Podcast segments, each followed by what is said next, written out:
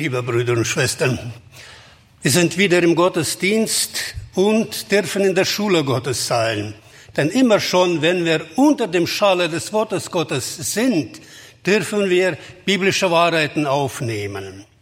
Ich werde in der heutigen Predigt die Fortsetzung machen von der letzt, letzte Predigt von mir. Und zwar, es geht im Stoff gegen die Irrlehre des unverlierbaren Heils oder das, was man aufbaut auf der Schrift, hat keinen Halt, sondern da müssen Dinge bestimmt entsprechend sein, um in dieser Sicherheit zu leben. Ich werde auch den Grundtext, den ersten wiederum, denselben nehmen nach Johannes Evangelium Kapitel 10, Verse 27 bis 30 einschließend. Johannes 10, 27 bis 30. Denn meine Schafe hören meine Stimme und ich kenne sie und sie folgen mir. Und ich gebe ihnen das ewige Leben und sie werden nimmermehr umkommen und niemand wird sie mir aus meiner Hand reißen. Der Vater, der mir sie gegeben hat, ist größer denn alles und niemand kann sie aus meines Vaters Hand reißen. Ich und der Vater sind eins. Diese Sicherheit zu haben, dass wir in Jesu geborgen sind und immer durchkommen, bleibt immer noch mit Bedingungen verbunden.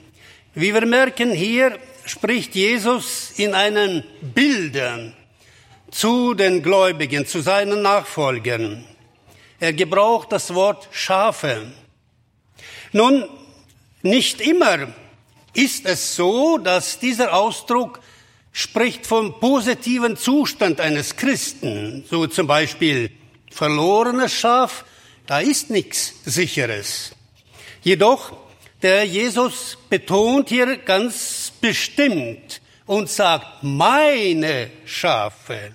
Also, sie haben eine Beziehung mit ihm mit dem Herrn Jesus, sie gehören ihm, dann unterstreicht er noch weiter, meine Schafe hören meine Stimmen. Das heißt, hier ist eine gute Beziehung zwischen dem Schaf und dem Hirten. Sie hören seine Stimme. Und das ist schon etwas Notwendiges im Leben eines Kindes Gottes. Wenn wir zugehörig sind zu Jesus, sein Schaf sind, dann müssen wir auch hören, kennen, was er uns sagt, sei es durch das Wort oder auch durch Umgang mit ihm. Dann sagt er noch, sie folgen mir. Nochmal, was etwas Positives, sie folgen mir, also sie gehen die Wege des Herrn. Sie sind gehorsam. Das muss man alles mit beachten, das als Bedingung gelten könnte für diese Wahrheit, dass man geborgen in der Hand Jesu ist. Und dann sagt er noch, und ich kenne sie. Ich werde jetzt Gelegenheit nützen und so paar stutzige Bibelstellen diesbezüglich euch vorlesen. Ich kenne sie. Ihr kennt ja das Gleichnis von den zehn Jungfrauen. Und als die törichte Jungfrauen anklopfen, die Tür war verschlossen und wollen herein da zum Bräutigam. Jetzt hört mal, was er sagt.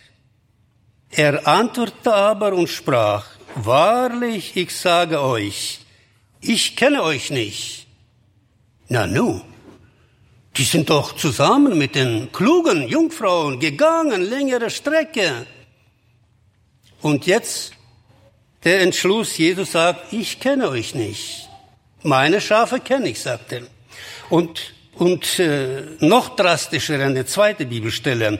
Matthäus 7, 22 und 23. Matthäus 7, 22 und 23. Es werden viele zu mir sagen an jenem Tage, Herr, Herr, haben wir nicht in deinem Namen geweissagt? Haben wir nicht in deinem Namen Teufel ausgetrieben? Haben wir nicht in deinem Namen viele Taten getan? Dann werde ich ihnen bekennen, ich habe euch noch nie erkannt. Weicht alle von mir, ihr Übeltäter. Seht mal, was da passieren kann. Menschen, die im Bewusstsein hatten, sie sind gläubig und haben sogar manches, so wie sie meinten, durch die Kraft Gottes getan in ihren Diensten. Und jetzt bei der Begegnung mit dem Herrn sagen sie, wir sind doch dein. Und er sagt, ich kenne euch nicht. Also dies muss man gut beachten. Jesus sagt, er kennt seine Schaffen. Ich werde heute mit Hilfstexte meistens bleiben auf den Gedanken. Bleiben in Jesus und er in uns oder in Christus sein. Was ist das Sein in Christus oder das Bleiben in Jesu? So werde ich jetzt den Hilfstext nehmen aus Johannes Evangelium, Kapitel 15, Verse 4 bis 7 und dann 9 bis 10. Johannes 15, erstmal 4 bis 7. Jesus spricht zu seinen Jüngern, bleibt in mir und ich in euch. Gleich wie die Rebe kann keine Frucht bringen von ihr selber, sie bleibe denn am Weinstock, also auch ihr nicht, ihr bleibt denn in mir. Ich bin der Weinstock, ihr seid die Reben. Wer in mir bleibt und ich in ihm, der bringt viele Frucht. Denn ohne mich könnt ihr nichts tun. Wer nicht in mir bleibt, der wird weggeworfen wie eine Rebe und verdorrt, und man sammelt sie und wirft sie ins Feuer und müssen brennen. So ihr in mir bleibet und meine Worte in euch bleiben, werdet ihr bitten, was ihr wollt, und es wird euch widerfahren. Vers 9. Gleich wie mich mein Vater liebt, also liebe ich euch auch. Bleibt in meiner Liebe. Und dann Vers 10. So ihr meine Gebote haltet, so bleibt ihr in meiner Liebe, gleich wie ich meines Vaters Gebote halte und bleibe in seiner Liebe. Beginne mit dem Begriff bleibet. Das ist eine Mahnung. Der Jesus mahnt seine Jünger, bleibt in mir. Das heißt, es kann aber auch anders sein. Wenn wir in Jesus sind und er in uns, sagt der Text, was wir gelesen hatten, dass wir dann Frucht bringen. Das ist die Folge von dem, dass wir in Jesu bleiben. Vers 5 sagt sogar viel Frucht. Ohne mich könnt ihr nichts tun. Vers 6, wer nicht in mir bleibt, passt mal auf, auch das wird hier angesprochen. Wer nicht in mir bleibt, das kann auch werden, der wird weggeworfen. Hörst du, mein lieber Bruder und Schwester? der wird weggeworfen. Warum? Weil keine Frucht da war, weil man nicht mehr in Jesu ist. Da hilft es nicht denken oder auch laut sagen, ich bin geborgen in der Hand Jesu. Da sind Dinge verbunden, die entscheidend sind in der Beziehung mit Jesus.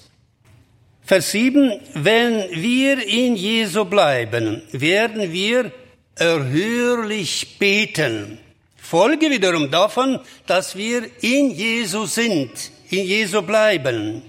Vers 9, das Bleiben in Jesu hat gute Folgen. Das Bleiben in seiner Liebe.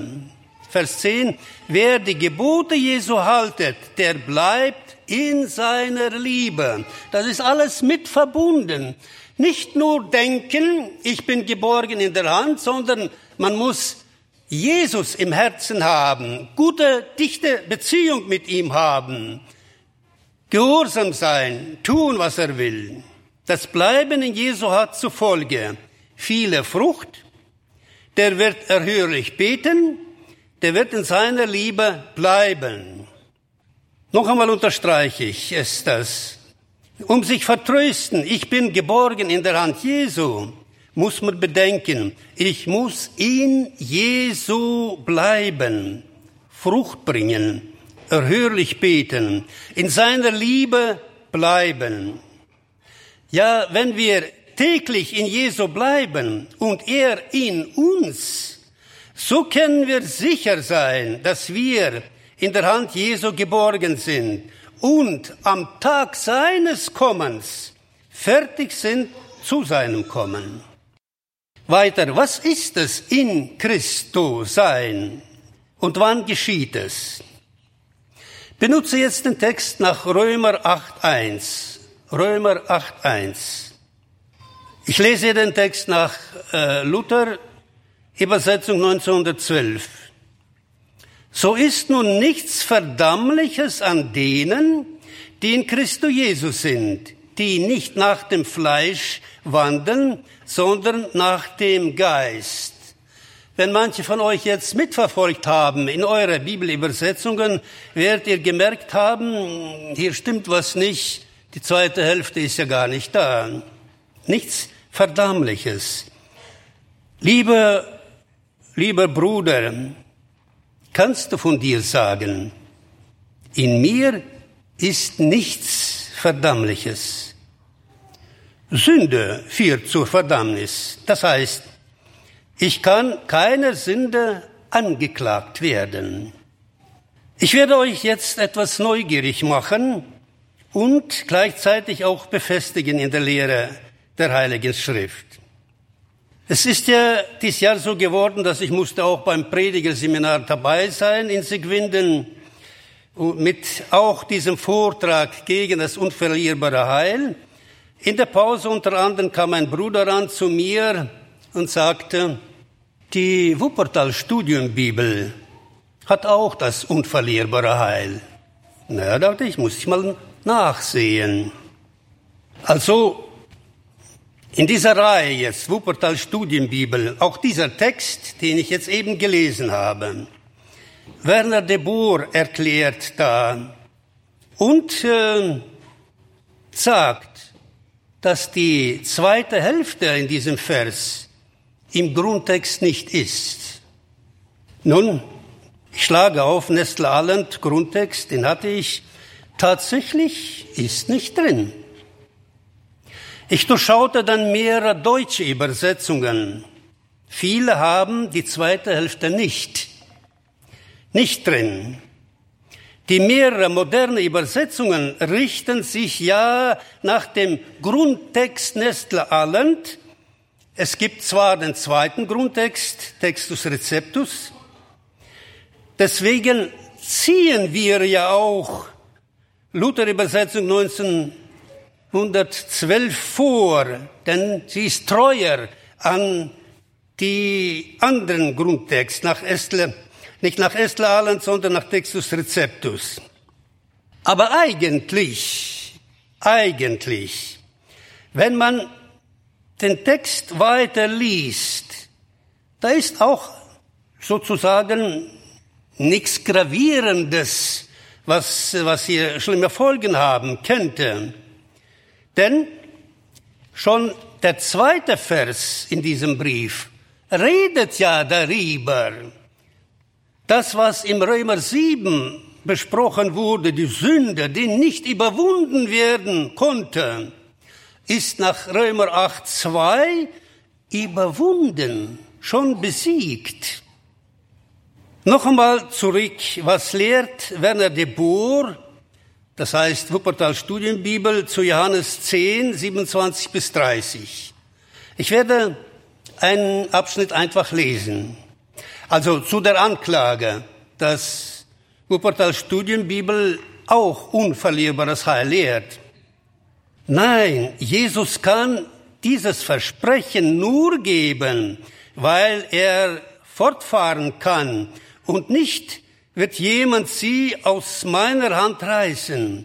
Die Hand dieses Hirten ist stärker, unbesieglich, darum wer auch immer der jemand ist, der uns aus dieser Hand reißen möchte, Tod oder Leben, Engel oder Fürstentümer oder Gewalten, Gegenwärtiges oder Zukünftiges, Hohes oder Tiefes, alles überhaupt, was doch nur Kreatur ist, wird es ihm nicht gelingen.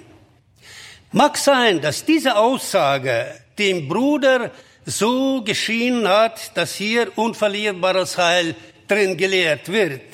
Jedenfalls, derselbe Autor sagt weiter den Satz, wohl aber können wir uns selbst aus dieser Hand lösen.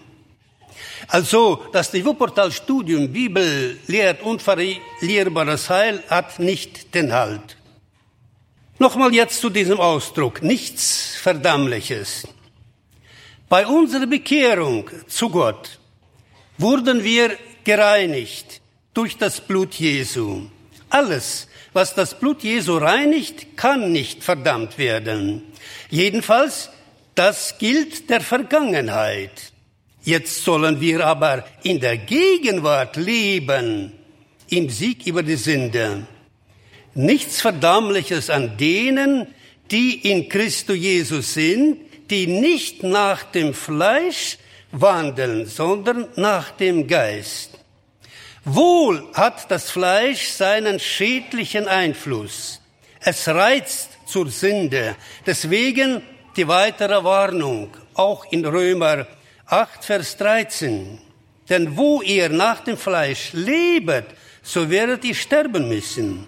Wo ihr aber durch den Geist des Fleisches Geschäfte tötet, so werdet ihr leben. Liebe Geschwister, dir lebt in der Hoffnung, ich bin geborgen in der Hand Jesu, vergisst es nicht, das Fleisch muss getötet werden. Gibt es noch solche Texte in der Heiligen Schrift von solch einer Sicherheit und Reinheit, in der Nachfolge Jesu. Ich benutze einen Text dazu aus Philipper 2, 15. Philipper 2, 15. Auf dass ihr seid ohne Tadel und lauter und Gotteskinder, unsträflich, mitten unter dem unschlachtigen und verkehrten Geschlecht, unter welchem ihr seid als Lichter in der Welt. Wir merken, auch dieser Text redet auch von so einem Zustand, dass man von dieser Belastung der Sünde befreit ist und Sieg haben kann. Wie kommt man zum Sein in Christus? Wann geschieht es? Ist es bei der Wiedergeburt? Stelle ich die Frage. Benutze den Text 2. Korinther 5, 17a. 2. Korinther 5, 17a. Darum ist jemand in Christo, so ist er eine neue Kreatur. Und es scheint jetzt auch so tatsächlich, bei der Wiedergeburt geschieht es und Gott gebe Gnade, dass es immer so wäre, aber ist nicht immer so. Werde ich auch jetzt beweisen anhand der, der Heiligen Schrift. Apostel Paulus hat sich bekannt gemacht in Ephesus mit zwölf Jüngern die sich Christen nannten, gesprochen mit ihnen und hat entdeckt, mit der Frage zu ihnen, ob sie den Heiligen Geist bekommen haben, sie sagen, wir wissen gar nicht von einem Heiligen Geist. Die waren in diesem nachteilig gewesen und musste Apostel Paulus sie belehren, beten mit ihnen und sie wurden erfüllt mit dem Heiligen Geist. In diesem selben Sendschreiben kommt ein zweiter Mangel zum Vorschein. Und zwar nach Epheser 3, 17a. Er betet für diese Gemeinde, dass Christus wohne durch den Glauben in euren Herzen. Also in manchen Herzen wohnte Jesus da nicht. Das sollte sein. Jedes Kind Gottes sollte so leben, Jesus wohnt in meinem Herzen. Ist aber nicht immer so in der Tatsache. Ich werde ein Beispiel uns benutzen. John Bunyan hat ja die Pilgerreise geschrieben, das Buch, und ein zweites, der Heilige Krieg. Und ich werde aus dem Buch so ein Beispiel daraus nehmen.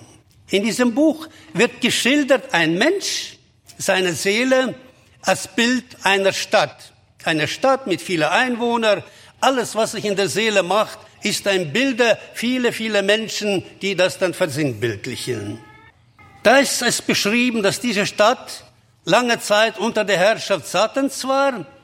Und dann hat der König seinen Sohn äh, gesendet, also Jesus Christus in die Welt gekommen, um Sünder selig zu machen, ist es dann auch beschrieben, wie er mit seinem Heer dahin kommt, bestürmt die Stadt, Satan vertreibt und sie ist jetzt sein Eigentum. Jesus wohnt in dieser Stadt, bildlich im Menschen.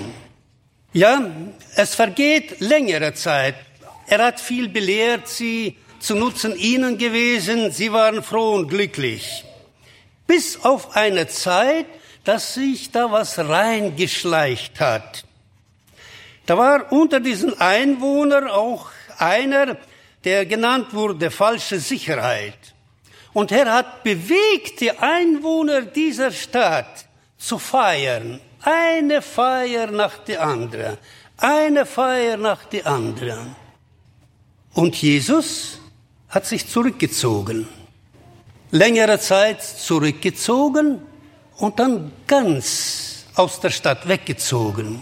Die haben nichts gemerkt. Die haben gefeiert. Bis eine Gelegenheit, wo zu dieser Feier dann auch einer dabei war, der Gottesfurcht hieß und dieser, ja, der Anstifter Falschsicherheit drängt auf ihn, warum bist du so traurig, warum feierst du nicht mit mit uns und so weiter und so weiter. Und dieser Gottesfurcht hat beigetragen, dass sie zu der Ernüchterung kamen. Mit einmal bricht auch eine Krankheit aus in dieser Stadt. Viele der Einwohner werden krank und dann wachen sie erst auf. Ja, der Herr Jesus ist ja gar nicht mehr da. Der ist weg. Ja, was sollen wir? Und der Teufel nutzt aus, und belagert diese Stadt wiederum und will kämpfen gegen sie. Damit wollte ich so viel nur zeigen. Tatsächlich ist es möglich im Leben der Gläubigen. Man kann haben Jesus und den auch ihm nicht mehr haben im Herzen. Die Praxis unserer Gemeinde hat es auch genug bezeugt von sowas. Manche wurden ausgeschlossen, weil sie kein Leben in Jesu mehr hatten. Auch biblisch werde ich es nochmal belegen, dass es schriftgemäß sowas möglich ist. Galater 5,4. Galater 5,4. Ihr habt Christus, Christum verloren, die ihr durch das Gesetz gerecht werden wollt und seid von der Gnade gefallen. Es soll ja eine gute Beziehung zu Jesus sein bei uns. Es gibt Warnungen an der Heiligen Schrift, dass unsere Beziehung gut soll sein und sich nicht ändern zu ihm, aber was doch möglich ist. Als Beispiel nach 1. Korinther 10, 9. 1. Korinther 10, 9.